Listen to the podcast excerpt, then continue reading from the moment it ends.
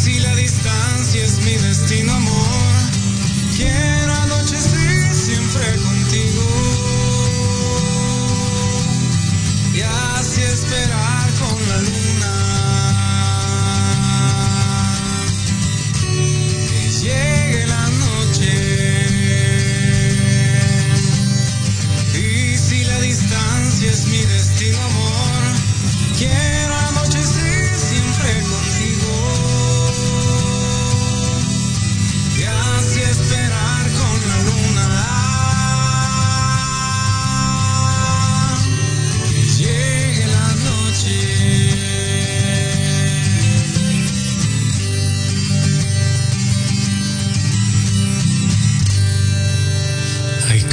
cosas que no cambian,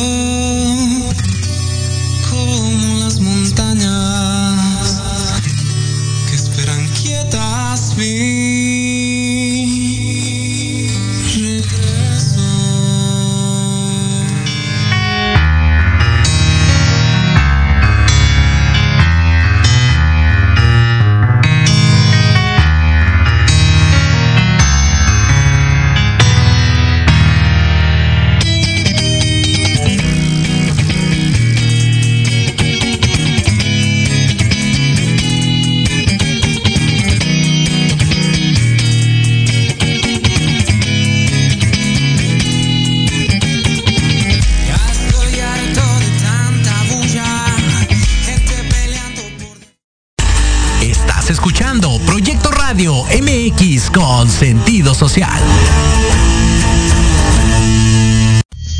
Las opiniones vertidas en este programa son exclusiva responsabilidad de quienes las emiten y no representan necesariamente el pensamiento ni la línea editorial de esta emisora.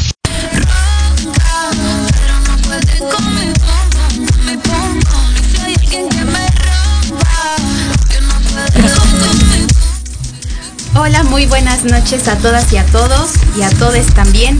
Eh, para mí es un placer estar otro martes aquí con, con ustedes, que nos estemos escuchando, que nos estemos viendo.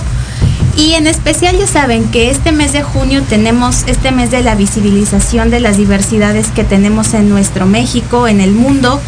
Y justamente hoy eh, quiero hablar de un tema eh, que engloba varios temas también, que es principalmente hablar de las personas trans, pero también de estos transactivismos y un sector que creo que del que no se habla mucho, pero está presente, justamente es de las trabajadoras trans, eh, trabajadoras sexuales trans, que a veces se le saca el tema, a veces no se le quiere mencionar, no, no estamos como que tan famili- familiarizados con llamar trabajo sexual, siendo que pues ya se debe llamar así, se deben romper ciertos estigmas.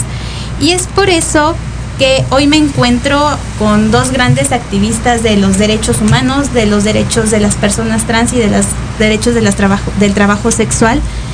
Eh, conmigo se encuentra Elvira Madrid Romero, Buenas eh, tardes. que es presidenta de Brigada Callejera de Apoyo a la Mujer Elisa Martínez, es miembro activo de la Alianza Global en contra de las eh, mujeres y Krishna, que es promotora de salud, es periodista, es activista y es trabajadora sexual. Bienvenidas. Gracias. por la invitación.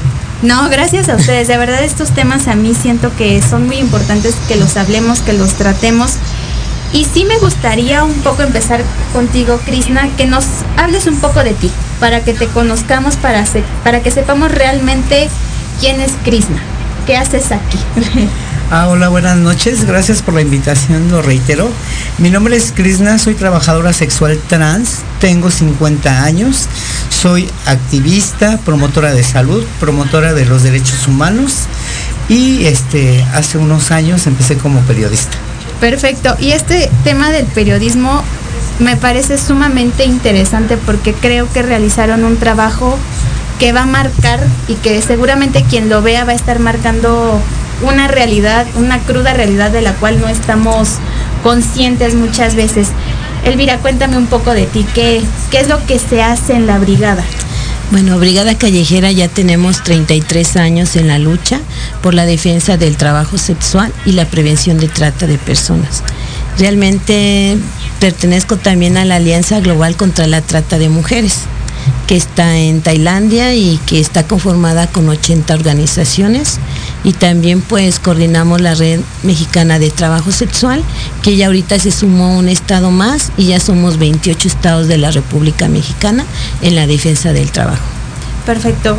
Y bueno, ya teniendo como este panorama, eh, creo que a veces cuesta trabajo da- darnos cuenta que el trabajo sexual existe, siendo que siempre se ha ejercido, siempre ha estado y creo que muchas veces se estigmatiza demasiado, se discrimina y las trabajadoras sexuales no discriminan a quienes asisten a- al servicio. Entonces, Krishna, me gustaría que nos hablaras un poco justo de qué es para ti ser una persona trans que se dedica al trabajo sexual. Pues mira, ser una persona trans, yo creo que somos como cualquier persona que ejerce un trabajo. Yo lo he comentado en varias ocasiones, la única diferencia entre el trabajo sexual y cualquier trabajo es que utilizamos nuestros genitales como herramienta de trabajo. De ahí en fuera hay riesgos como en cualquier trabajo, hay explotación si lo permitimos en cualquier trabajo, pero también hay un camino que podemos aprender en defensa de esos derechos laborales, derechos humanos creo que estar en una calle uno aprende mucho, ¿no? Porque no es lo mismo que tú veas las noticias en la tele, en el periódico, cuando de viva voz ves las situaciones que suceden cada noche cuando hay represión, detenciones, detenciones arbitrarias, criminalización con las compañeras, la extorsión con los clientes. Entonces es algo que primero indigna, algo que, que de veras da coraje yo en mis primeros años que empecé en los 90 a ejercer el trabajo sexual, pues cuando me detenían mi única defensa era pues a puras mentadas de madre y a golpes con los policías, pero no teníamos ningún ningún canal para expresar y para exigir que se respetaran nuestros derechos. No fue que hasta que Brigada Callejera se acercó con nuestro grupo, nos conocimos en una clínica de salud del gobierno, donde eh, nos obligaban a, ten- a hacernos las pruebas este, de VIH, SIDA, de infecciones de transmisión sexual cada tres meses. Eh, La Secretaría de Salud expedía una credencial que tenían que resellarla cada tres meses. Si salías negativo, te la resellaban. Si salías, aunque no fuera de VIH, una infección de transmisión sexual, no te resellaban, pero obviamente boletinaban a las compañeras que salían este, positivas de VIH en los hoteles. Eh, inclusive, aunque salieras negativo y te resellaran la, la credencial, el simple hecho de que el mismo personal que cada noche pasaba a verificar la- esta credencial pues obviamente ya te ubicaban, ubicaban quiénes somos y por cualquier situación se nos olvidaba la credencial, era motivo para subirnos a las panel, para extorsionarnos, para golpearnos y para pasar 36 horas en el torito, detenidas, no contando las horas desde la detención en lo que te dan la vuelta en toda la ciudad, porque eh, aquí la, la forma de trabajar era atascar las paneles de trabajadoras sexuales, mujeres y trans, como se le llama este, como las conocíamos como perreras, entonces el trato era inhumano porque nos aventaban como bultos. Este, a través de esto, pues al conocer a Elvira y a, Rosa y a Jaime Montejo, que en paz descansa, fue víctima de COVID y que pues yo les agradezco mucho que con ellos com- comencé este andar del activismo sin darme cuenta. Pero creo que este activismo nace de la rebeldía, nace del decir ya basta, ya se están pasando de lanza, pero también la necesidad de aprender otros canales de cómo defenderte. Entonces, bueno, pues en este proceso pues, nos llevó primero, este, como bien decía Elvira, promotoras de salud, porque pues en ese entonces la lucha era contra el VIH-Sida y en ese entonces a la trabajadora sexual eh, se le consideraba como un foco de infección y tuvimos que trabajar arduamente para demostrar que no era así, en, eh, en compañía de brigada, trabajar programas, campañas, inclusive salir una marca de condón de brigada callejera, la marca Encanto. Entonces, creo que eso fue para revertir toda esa ideología, ¿no? De que éramos las personas que estaban está haciendo que esta pandemia creciera más. Sin embargo, se vienen otras situaciones porque lo que único que sabemos es que el gobierno anda buscando pretextos para sacar dinero. Y qué mejor que las putas. Las putas que creían en ese momento que no se saben defender, las putas que nadie quiere, a las putas que nadie cubre una nota como se le está tratando. Esa misma necesidad nos llevó en este camino de más de 25 años para mí el aprender a ser promotora de salud, luego defensora de derechos humanos. En algún momento me tuve que chutar gracias a- al compañero Jaime, a enseñarme ciertos artículos este, legales para asistir a las compañeras cuando eran detenidas. Sin embargo, esto no bastó digo, cuando se vino en el 2006 eh, la ley que se promulgó contra la trata, eh, en esta ley lo único que hacía era criminalizar más al trabajo sexual. Y esa fue la necesidad de aprender el periodismo.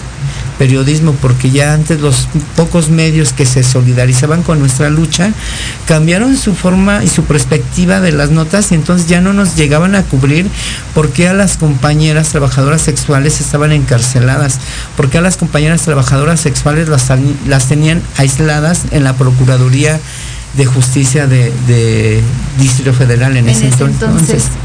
entonces, este, ¿cómo denuncias? ¿Cómo denuncias? y Entonces- cómo te proteges, cómo proteges a, pues ahora sí que al gremio, ¿no? Entonces, vamos a dejarlo aquí por un momento, vamos a una pausa de dos minutos más o menos y regresamos para seguir hablando de este tema eh, y bueno, nos vemos en un par de minutitos. En Proyecto Radio MX, tu opinión es importante. Envíanos un mensaje de voz vía WhatsApp al 55 64 18 82 80 con tu nombre y lugar de donde nos escuchas. Recuerda 55 64 18 82 80. Ahora te toca hablar a ti.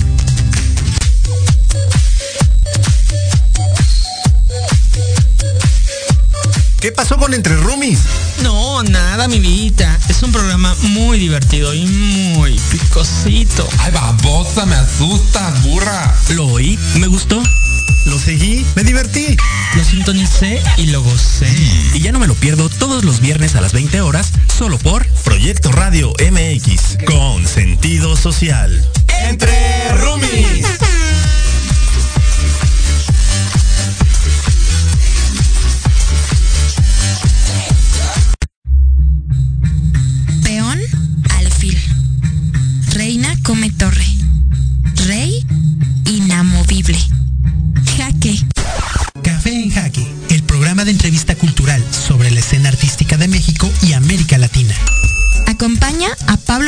todos los jueves a las 11 de la mañana por Proyecto Radio MX, con sentido social.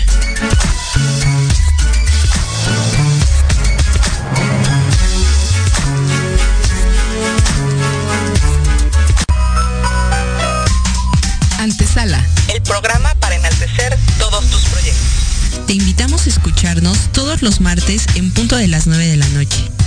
Conducido por Andrea Guerrero y Jimena Riverol. Solo por Proyecto Radio MX con sentido social.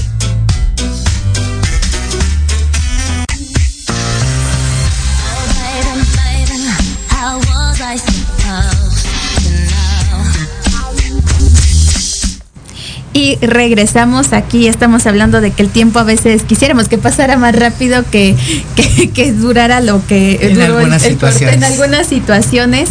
Y bueno, pues también creo que hay mucho ahí que, que decir al respecto. Y justo también estábamos hablando que pues se estigmatiza que el trabajo sexual es quien, o las trabajadoras sexuales son quienes contagian, pero realmente pues engloba a trabajo sexual y también a las amas de casa y realmente hay que pensar, entonces, ¿quién es quien transmite ahí? O sea, hay una persona que a ambas partes se pues contagió y que el sistema de salud pues sigue violentando eh, de muchas formas. Tenemos, por ejemplo, la violencia obstétrica, pero también estamos aquí en este espacio en donde se violenta a las compañeras trabajadoras sexuales de formas que no nos podemos ni imaginar. Y aquí es justamente donde Brigada Callejera seguramente toma esta iniciativa de defender, de proteger, de abrazar, de enseñar.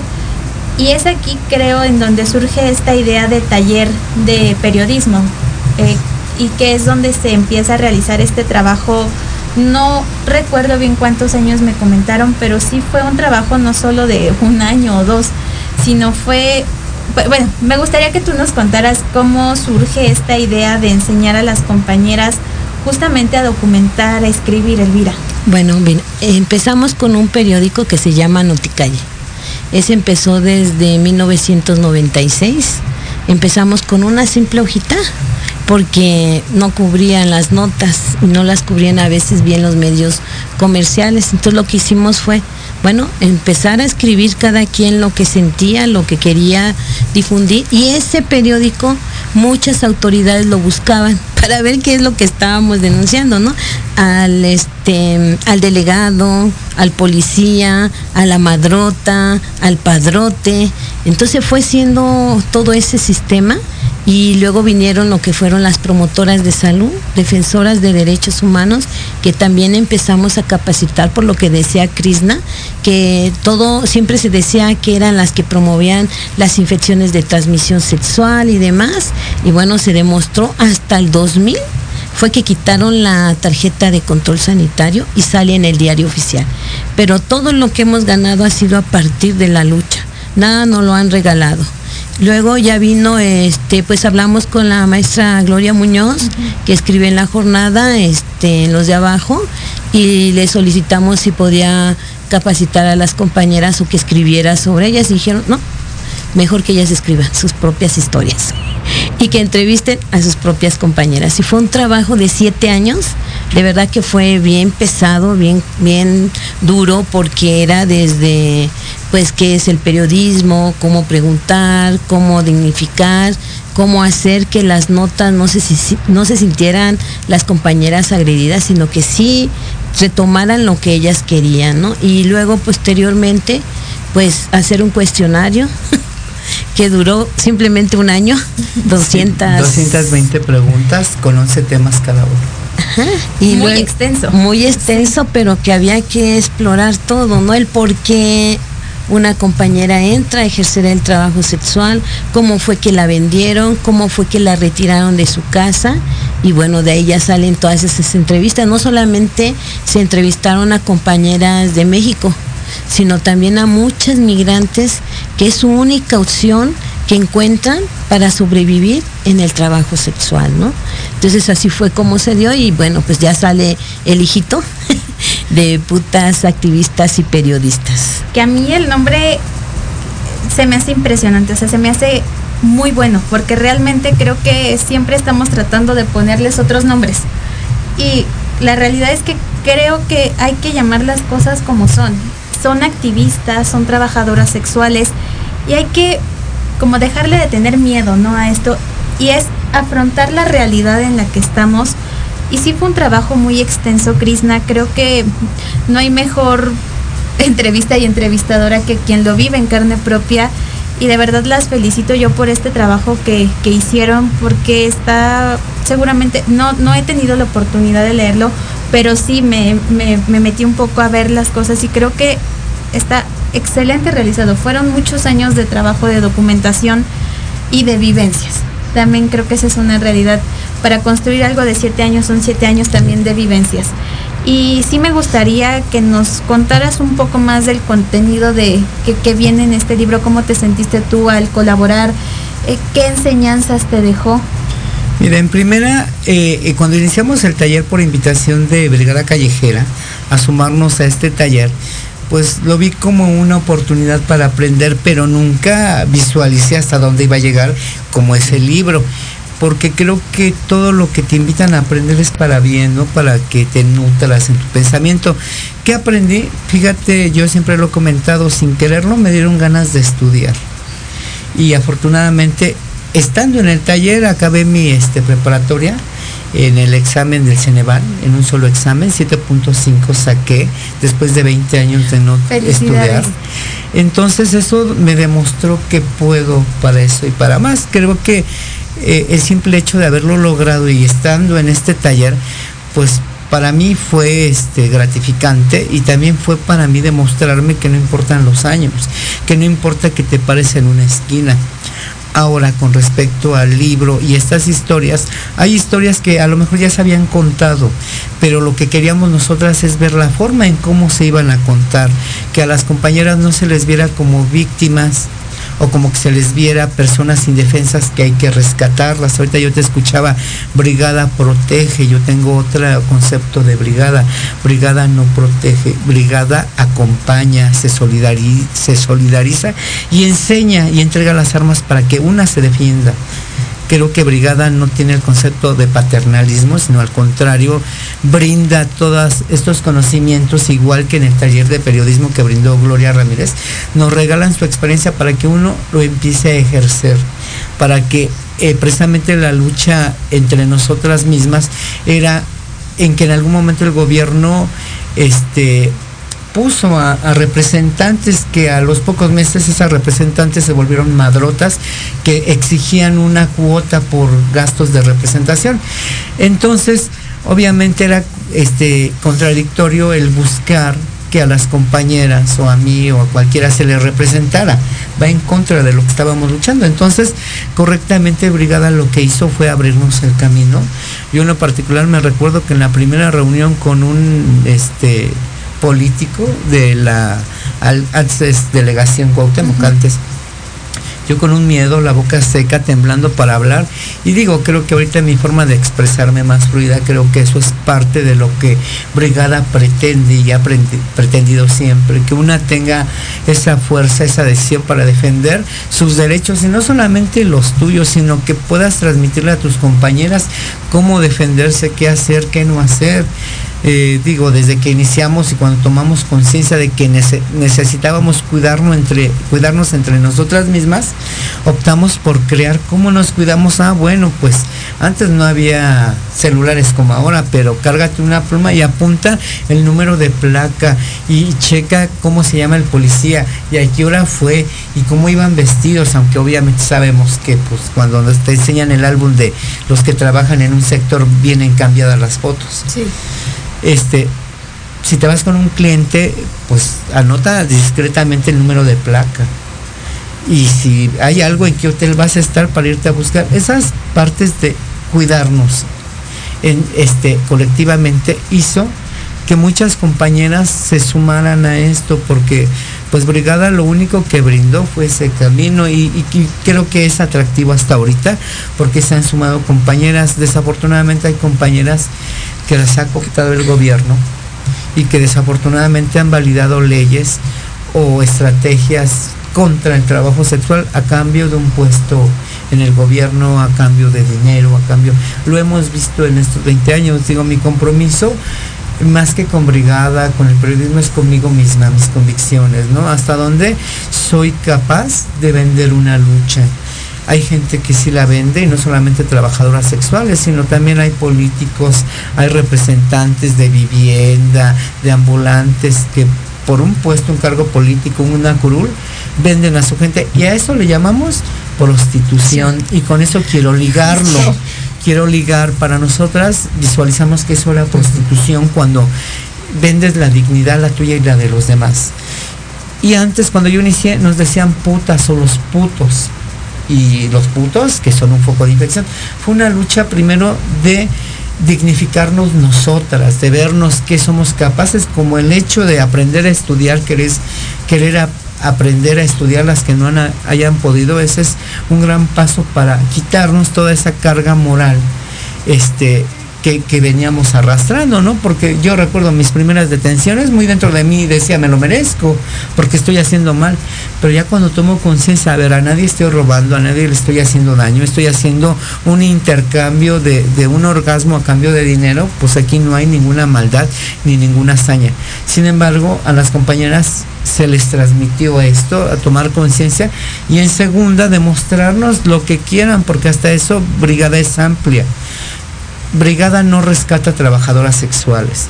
Brigada acompaña a quien por decisión propia quiera ejercer el trabajo sexual, pero también es válido quien no quiere estar o se le apoya, se le encamina con un oficio si quieren estudiar, porque yo soy testigo de que varias compañeras que no tenían ni la primera terminada, ahorita ya están tituladas y que están ejerciendo una profesión. Yo en mi caso, más que salir de la putería, es nutrir la lucha del trabajo sexual a través del activismo, del periodismo y de todo lo que venga mientras haya fuerzas, ganas por estar.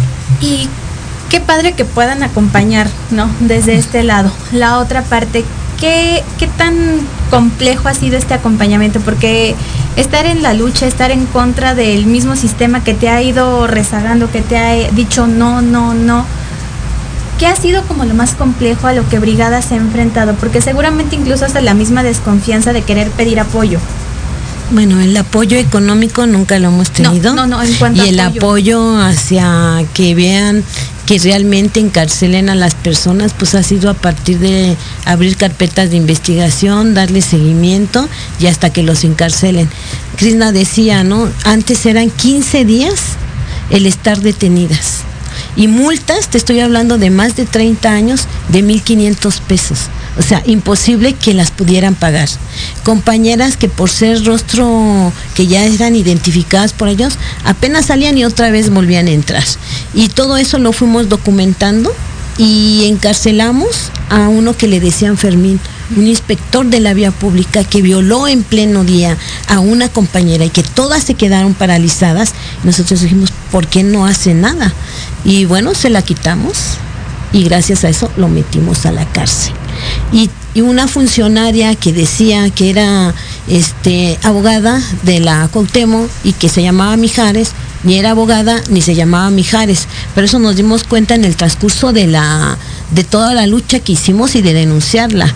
Nos dimos cuenta hasta que ahí se presentó y nos dimos cuenta también que había todo un piso que tenía la delegación Cuauhtémoc para extorsionar a las compañeras y para a los dueños también de los negocios. Entonces todo eso fue, gracias, eran impresionantes todas las marchas y todo lo que hacíamos, pero bueno, fue a partir de que se quitó el miedo.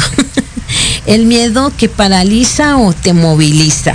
Y aquí es eso, estamos movilizando, pues hemos tenido varios atentados de que nos han querido matar, secuestrar por poner denuncias, las últimas que tuvimos muy fuertes fue en la zona galáctica, en, en la zona pues, de Tuxtla Gutiérrez, donde pues está desde el presidente municipal, el de la Comisión de Derechos Humanos, el inspector de salud pública, el policía, todos extorsionando a las compañeras, ¿no? Entonces no ha sido nada fácil, pero que seguimos dando la, la lucha. Y yo quisiera hacer también una denuncia aquí. Sí, en el mes de la diversidad sexual, que muchas compañeras trabajadoras sexuales transgénero, que han sufrido por inyectarse aceite de comida, de, de carro, de este mineral, pues no son atendidas en los hospitales y que a partir de la pandemia dejan de ciertos hospitales de decir solo van a atender COVID y atendían COVID y atendían nada, ¿no? Y se quedaron con ese mismo sistema de no hacer nada. Entonces se están muriendo porque no hay atención.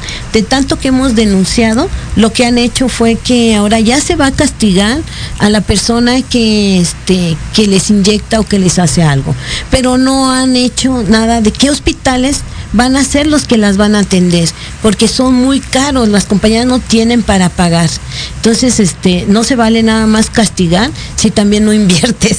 Y perdón, aunque ellos digan que estamos en una ciudad donde se respeta la diversidad, pero la diversidad no solamente es cambiar el nombre de la persona, es la salud, que es la vida, es la educación, es la vivienda, es el reconocimiento a muchas cosas.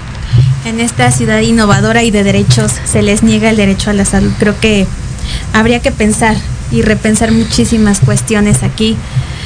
Es indignante, realmente es indignante. Creo que muchas veces nos hemos encontrado que vamos a una clínica y recibimos malas caras, malos tratos, pero ya el que te prohíban y que sean punitivos en el mismo sistema de salud, creo que pues hay que seguir exigiendo, hay que seguir alzando la voz y seguir denunciando, porque únicamente yo soy de la idea de que con presión social puede, puede que atiendan un poco a las necesidades que se van presentando y que seguramente se irán presentando porque vamos cambiando. Tenemos la pandemia de COVID-19 que evidentemente hizo que reestructuraran a lo mejor la misma forma de ejercer el trabajo sexual. Y sí me gustaría hablar sobre este tema, cómo afectó la pandemia a ustedes como trabajadoras sexuales. La pandemia pegó muy duro a las compañeras y más las que vivían al día, que no tenían una casa, que, vi- que sacaban para su cuarto de hotel, inclusive a las que rentaban. Nos fue mal. Digo, pero había compañeras que vivían al día. Cuando se vino la pandemia, Brigada Callejera lo primero que detectó es que había muchas compañeras que ya habían quedado en situación de calle. Y esto hizo que se movilizara Brigada Callejera, pero creo que qué mejor que Elvira lo comente desde ese aspecto. Yo te hablo en cuestión de que tuvimos que cambiar también nuestra forma de, de tener el sexo, aunque no había clientes, ¿no? Pues muchos clientes a lo mejor querían sexo, pero no tenían dinero, o tenían dinero, pero tenían temor a la COVID. Entonces, pues enfocarnos más a las compañeras, ya no tanto en ganar dinero, sino cómo garantizas que solo en este día pueda comer, cómo garantizas que en este día pueda pagar su renta. Eh, sí, obviamente eh, el autocuidado, eh, la salud, el no besarnos, el usar el condón, el usar gel antibacterial, toda esta nueva normalidad la tuvimos que implementar, pero pues no había clientes. Esa era la realidad. Entonces, ¿cómo lo practicas cuando la prioridad era ver que las compañeras no tenían que comer? Entonces, Brigada Callejera, junto con las que nos sumamos a apoyar, se buscó la manera de conseguir despensas, donaciones para hacer despensas. Brigada Callejera implementó un taller comunitario de, perdón, un comedor este para las compañeras aquí saliendo del metro este Revolución. Revolución. Y en este andar de apoyar a las compañeras, yo me recuerdo cuando se daban despensas, no eran ni 100 ni 200, eran miles, 2000 trabajadoras sexuales, mujeres y transformadas, eh, esperando a que se les proporcionara una despensa y que desafortunadamente nunca alcanzaban. Ahí vimos el grado de preocupación y la gravedad de la situación en el trabajo sexual.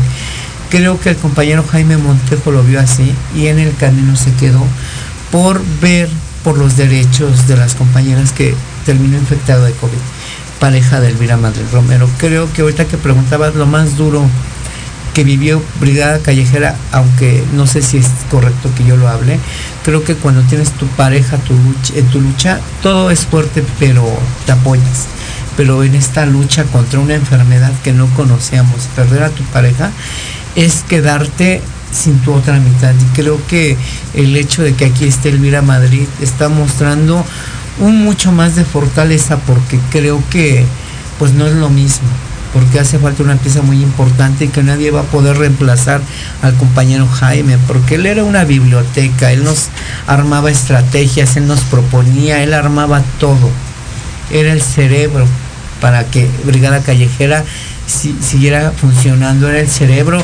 Cómo hacer que todas las putas se pongan de acuerdo y creen una agenda de lucha de seis años. De verdad lamento mucho tu pérdida, Elvira. Yo no estaba eh, al corriente de esto, pero creo que, y es algo que yo siempre he dicho, cuando alguien marca va a estar siempre. Y honrar el trabajo que él hizo, las bases que él hizo, lo podemos ver y lo pueden ir trabajando. Yo sí te pregunto también directamente a ti, ¿qué fue lo más difícil, además de la pérdida, que seguramente yo creo que fue lo que más pegó emocionalmente durante la pandemia, qué fue lo más complicado de llevar? pues todo las necesidades que había. Cuando llegan, nosotras nos preparamos desde febrero, porque ya habíamos tenido noticias lo que estaba pasando en España y en Italia, que fueron de los primeros países más afectados, y quien nos decían las compañeras, quienes estaban muriendo, eran las compañeras migrantes, que muchas veces vivían en hoteles y que no tenían dónde quedarse y que nada más las sacaban a la calle, ¿no? nos sentamos y el gobierno no cumplió. Había prometido una tarjeta de seguro del desempleo por tres meses y cuando empezamos a recolectar los, los documentos nos decían perderizos 1500. Ahí también perdimos mucho tiempo y eso pues ocasionó que nos infectáramos. Impresionante ver cómo cierran los lugares donde ellas se quedaban y trabajaban y pues había migrantes tanto internas como externas y al no tener que comer pues hicimos un comedor popular, un campamento con plásticos cartón. Llegaban los más y no alcanzaba, nunca alcanzaba la comida. Se empezaron a infectar, llevamos a nuestras dos doctoras que tenemos, porque Brigada tiene dos centros comunitarios, uno en la Merced y otro en Tapachula, donde damos atención médica gratuita con medicamento y se nos infectaron las doctoras también.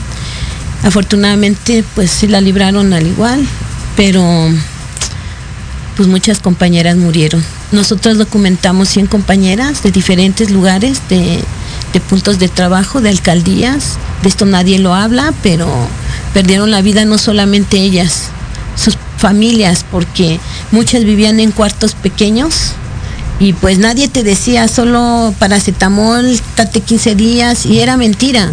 Y no te decían que, que podías infectar a, a tus hijos, a tu mamá. O sea, vimos morir a tanta gente que Jaime y yo íbamos a la central de abastos a comprar medicamentos y eran bolsas. Y pues era un poco, nadie nos dijo cómo atender. Llevábamos, pues si era que gripa, que para la calentura, que para lo, este, vitaminas, porque también hubo mucha compañera que no comía bien y ya tenía anemia, ¿no? Desgraciadamente Jaime se infecta y tuvimos tres días batallando, una pinche plataforma que no servía para nada, que nos hizo perder el tiempo. Eh, fuimos a 18 hospitales, ninguno nos atendieron. Yo vi gente morir esperando en la silla a la hora de entrar y pedí favor a mucha gente, pero no. Hubo en el, en el Inés, me llamaron el director y me dijo, ¿quién es Jaime Montejo? Le dije, un luchador social. Es que todo el mundo me habla, entonces me pasa a donde tienen a los intubados y me dice, ¿a quién quieres que desconecte? Le dije, no seas hijo de la chingada. Y salí chillando y le dije a Jaime, y Jaime dijo, vámonos. Yo estuve sola en tu casa, Gracias. no quise que nadie estuviera porque ya había infectado también a mi sobrino y mi sobrino había infectado, ya no quería más muertes. Y pues así fue como sucedió todo, ¿no? Pero aprendimos una cosa, como siempre, y es luchar nosotras mismas, no depender de nadie. Ya de su caridad, el pinche gobierno que se la meta por donde le quepa, porque nunca va a haber por el pobre, nunca va a haber por la trabajadora sexual. Realmente la policía nos acosaba y yo sí tengo mucho coraje contra Copret, contra la que ahorita es directora y se hace muchas investigaciones, pero no hizo nada con las denuncias. En una reunión donde estuvimos con diferentes instituciones, llegó a decir que no tenía ninguna queja. Y le escupo la cara, y se lo dije ahí. Sí, Jaime metió y nosotros y yo. Y resultó que no. Entonces, ¿de qué sirve tanta investigación si no hace nada, no? Y quien más violenta es la policía. No en un 60%, yo diría que el 100% de las compañeras trabajadoras sexuales siempre ha tenido problemas con la policía. No solamente por ellas, sino también por el cliente. ¿Y qué pasa con las instituciones de salud que nunca atienden a nadie? Y eso lo hemos visto durante tiempo. Hace dos semanas se me acaba de morir una compañera de cáncer porque no hay atención para que no sirven los aparatos, que no hay el personal, que no hay el medicamento. Ahorita una compañera que no la quisieron atender porque su vesícula se la se le Se reventó. reventó y tuvo que ir a un particular endrogándose 38 mil pesos. La salud no es gratuita. Será gratuita para ellos que se van a los hospitales militares. ¿Qué pasó? Invadida de cáncer. Estamos esperando. Y así como ella, mucho, todo el tiempo estamos viendo, no solamente la salud, el derecho a la alimentación, ha bajado en un 70% en este momento los ingresos de las compañeras. ¿Y qué está haciendo el gobierno? No, no hace nada, no está generando empleos. Cada vez más compañeras se integran al trabajo sexual. Estamos hablando que de un diagnóstico que hicimos en febrero, antes de que empezara lo fuerte de la pandemia, habíamos contabilizado en la vía pública 7.500. En octubre del 2020, 15.200. El 100%. Muchas de las entrevistadas habían sido mujeres que corrieron de los hoteles, de los restaurantes que fueron los más afectados, de las tiendas de papelería, de ropa, y ahí están, y ya no regresaron a sus empleos. Nosotras quisimos apoyarlas con meter denuncias y resultó que ni siquiera tenían un contrato. Y les pagaban menos del mínimo. Eso es trata laboral. Y se indignan con muchas cosas, pero los mismos gobiernos y los mismos empresarios generan que más personas ejerzan el trabajo sexual. ¿Y qué pasó con la comunidad de trans? Pues nadie les da trabajo, ¿no? Ahorita acaban de hacer una propuesta de ley, ¿no? Quien contrate van a condonar este impuestos, ¿no? Es un paso, pero falta más. Muchas gracias. Es, es indignante. Es, y es esta digna rabia que mueve y que moviliza, que, que te enfrenta a realidades que yo creo que ni por acá se nos llegan a, a pasar. Eh, vamos a nuestro segundo y último corte. Muchas gracias de verdad por compartir la realidad, ¿no? De compartir esta realidad que no nos imaginamos a tal grado como la impunidad, la corrupción llega a, la- a- pudrir el mismo sistema y como tú dices, no se está haciendo realmente lo que se debería hacer. Entonces regresamos en unos minutos, no sé cuántos, un par, eh, y volvemos ya para ir cerrando este tema que yo creo que podríamos estar hablando muchísimo tiempo y no terminaríamos. Regresamos.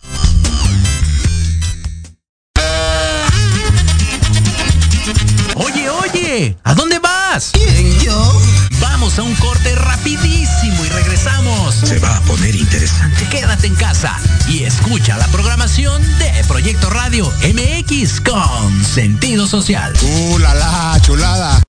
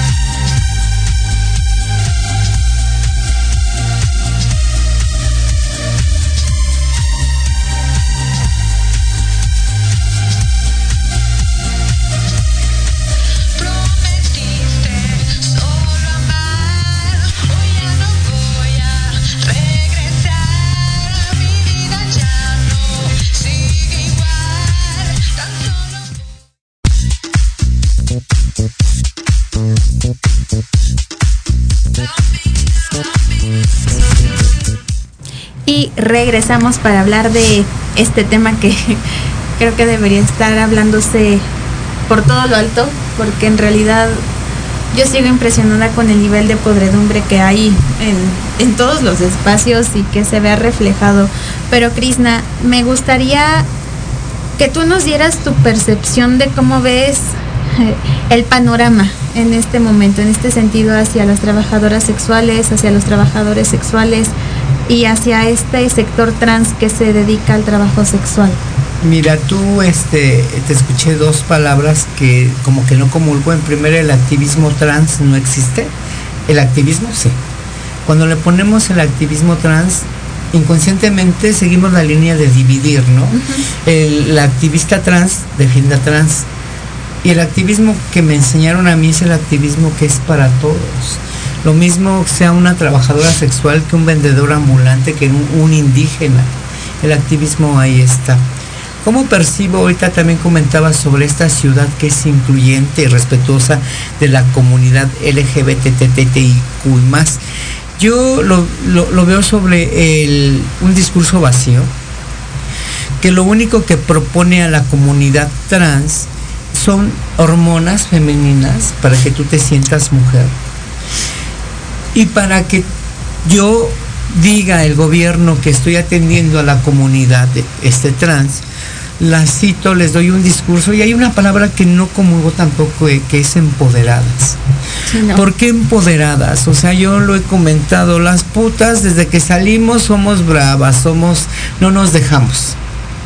Somos guerreras, somos revolucionarias.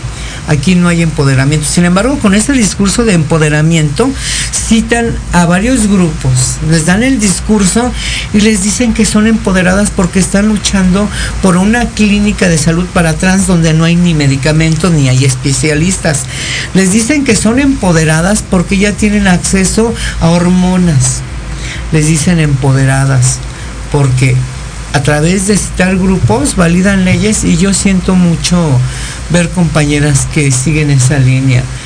Su lucha es, digo, yo la respeto por cambiar papeles a tu nombre, pero creo que el activismo va más allá. El activismo no es para ti, el activismo es para los demás. Y si vemos realmente el problema que está pasando la comunidad LGBTTI, toda la población en general, vemos que ahorita lo de menos es un acta. Lo que vemos, como bien apunta Elvira, es una atención de salud integral, un acceso a la vivienda, cómo hacemos que la, la población estudie, cómo genero eso. Este, ahora que muy a fuerzas el gobierno tuvo que este, reconocernos como, como una clase trabajadora no asalariada y eso porque Brigada Callejera junto con el bufet de abogados Tierra y Libertad de la licenciada Bárbara, Zamora se, se metió un amparo para que se nos reconociera como clase trabajadora no asalariada y se ganó. A través de eso, dentro de, eh, de- de esta resolución, era que la Secretaría del Trabajo nos garantizara el acceso a la salud, vivienda y, este, y, y estudios. Y, prepararnos profesionalmente. Lo que nos ofreció en ese momento la Secretaría del Trabajo, a ver, ¿quieres estudiar? Te damos direcciones para el, el Instituto Nacional de Educación para Adultos. Ah, que quieres, que quieren vivienda, les damos la dirección para que vayan al INVI que necesitan ustedes este salud, ah, miren, así tramita el seguro popular. Entonces vemos que esto es una farsa, ¿no? Creo que el activismo nace no por gusto ni por necesidad para que yo me sienta más bonita o más aceptada. Creo que la aceptación viene de lo que uno hace y mientras uno lo haga y bien sin hacer daño a nadie, ¿qué más me da que me hablen de él o de ella? Digo, respetando esos activismos que pueden llamarle trans porque son derechos trans, pero el activismo creo que no tiene etiqueta, el activismo lo puedes ejercer desde que ves que un policía se está madreando a un indígena en el metro, Ahí se ve el activismo, el activismo que se ejerce desde un escritorio y, y- y a través de leer estudios, o sea, ese no es activismo. Y de fotos, ¿no? Ahí Además, más. nuestra lucha es contra ese movimiento abolicionista, que él fue el quien empezó a querer destruir nuestros logros. Y digo, ¿cómo lo hacemos? Pues aprendamos más, entre ellas como iniciamos ahorita el periodismo. ¿Cómo decir, a ver, aquí sí hay trata, pero a partir de una víctima de trata, ¿por qué la misma situación orilló a alguien a ejercer el trabajo sexual? ¿Y por qué ahora quien ejerce el trabajo sexual ni es víctima ni victimaria? Es una persona que tiene decisión propia. Y hablamos de derechos, derechos de ejercer tu sexualidad como tú quieras, derecho de trabajar donde tú quieras, derecho de vestirte como tú quieras. Y sin embargo te lo quiere coartar una ley que está avalada por el gobierno y que es ahorita un gobierno de doble moral un, un gobierno donde bien te puedes citar y con la palabra empoderadas. O sea, yo he escuchado esa palabra y está entrellada, pero que no hay una reflexión propia de cada compañera o de cada persona que se asume como activista, porque creen que la lucha como comunidad LGBTI queda nada más en el cambio de documentos cuando puedes llevar más allá y exigir el acceso a la justicia, el esclarecimiento de asesinatos de odio contra la comunidad LGBTI, contra gays, contra eh, lesbianas, contra trans. Ahí no hay un movimiento real más que una comunidad LGBTI, veo pequeños colectivos que también están luchando por el poder. Los que más sobresalen son los que ahorita ya están en Morena, en el PRD, como candidatos o posibles candidatos para una curul, un puesto. Y es donde, por eso yo decía, ¿dónde queda ese activismo? ¿Dónde se dice yo voy a luchar por las causas? El activismo siempre va a cuestionar al poder. Pero si tu activismo lo ejerces desde el poder, no es activismo, eres un esquirol del gobierno, eres alguien que quiere validar trampas legales para que eh, eh, cualquier comunidad como en este en esta situación LGTTI o el trabajo sexual no siga avanzando y al contrario se puedan caer nuestros nuestros propios logros que con autonomía y rebeldía aprendimos. Por eso es necesario que cualquier persona estudie. Entiendo a Brigada por qué esos círculos de estudio, de invitarnos a estudiar, a aprender, porque solamente de esta forma podemos visualizar más allá de lo que nos están dando. Y este gobierno nada más nos está dando, como se dice, palmaditas de perro, pero no le está entrando estructu- estructuralmente al problema. La discriminación y toda esa falta de accesos que tenemos, sobre todo la justicia y el respeto a la dignidad a cualquier ser humano, el respeto a la vida porque si bien podemos, como el gobierno se puede decir incluyente y re- respe- respetuoso, como ahorita dice Elvira, pero no hay acceso a la salud y mujeres trans están muriendo. Entonces, ¿de cuál respeto estamos hablando? Digo, yo respeto a quien crea el discurso, pero yo veo los hechos.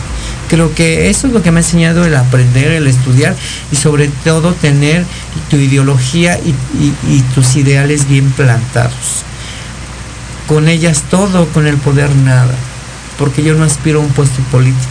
Por eso procuro así cuando hay una reunión con políticos, yo evado fotos con políticos, digo no, yo fotos con mi gente, con ellos no. Perfecto. Elvira, ¿cómo te gustaría cerrar este programa? Ya estamos por terminar a unos minutos. eh, ahora sí que este minuto es tuyo. Me gustaría darle otro minuto a Krishna para que podamos cerrar este programa. Pues yo sigo insistiendo que el conocimiento nos hace libres.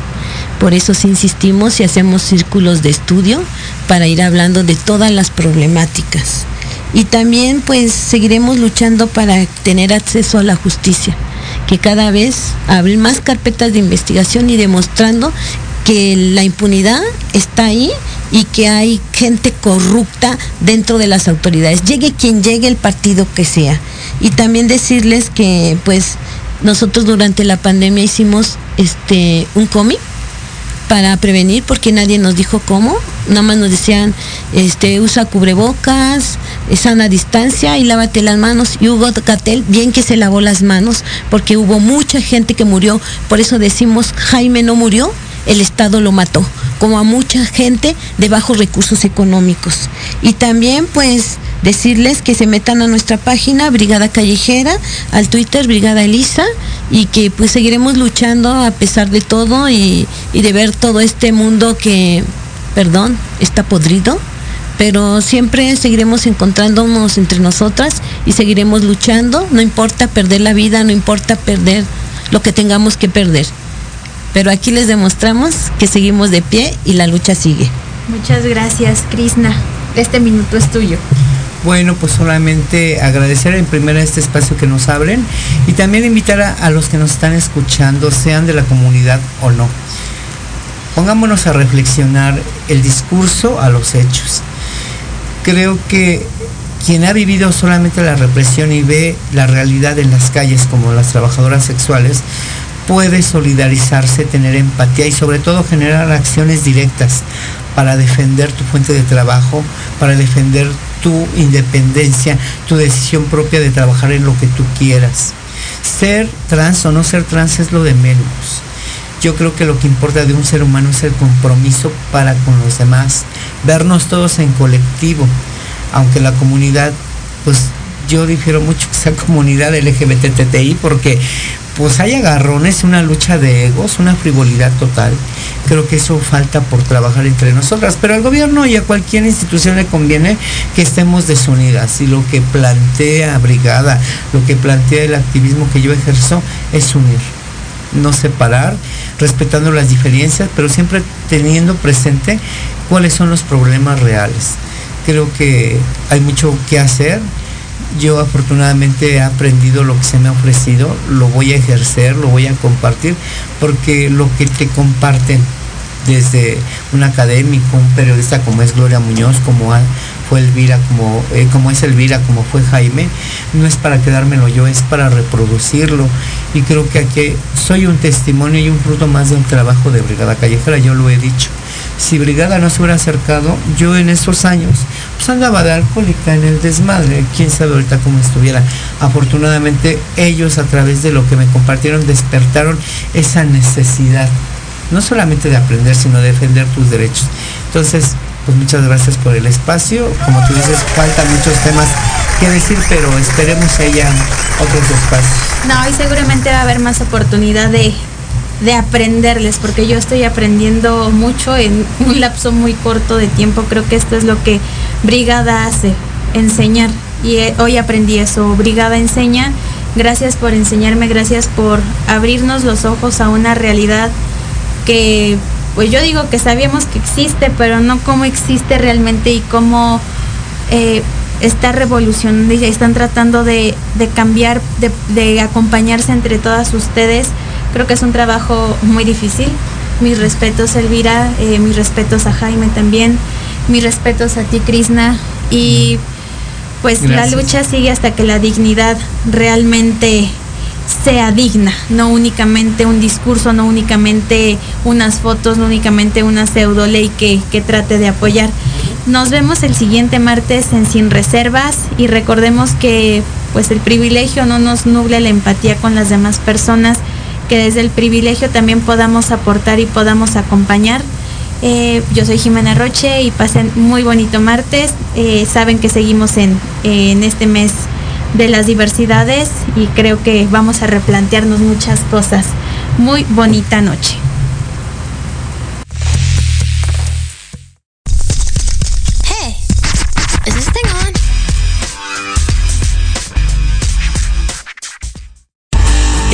Escuchando Proyecto Radio MX con sentido social.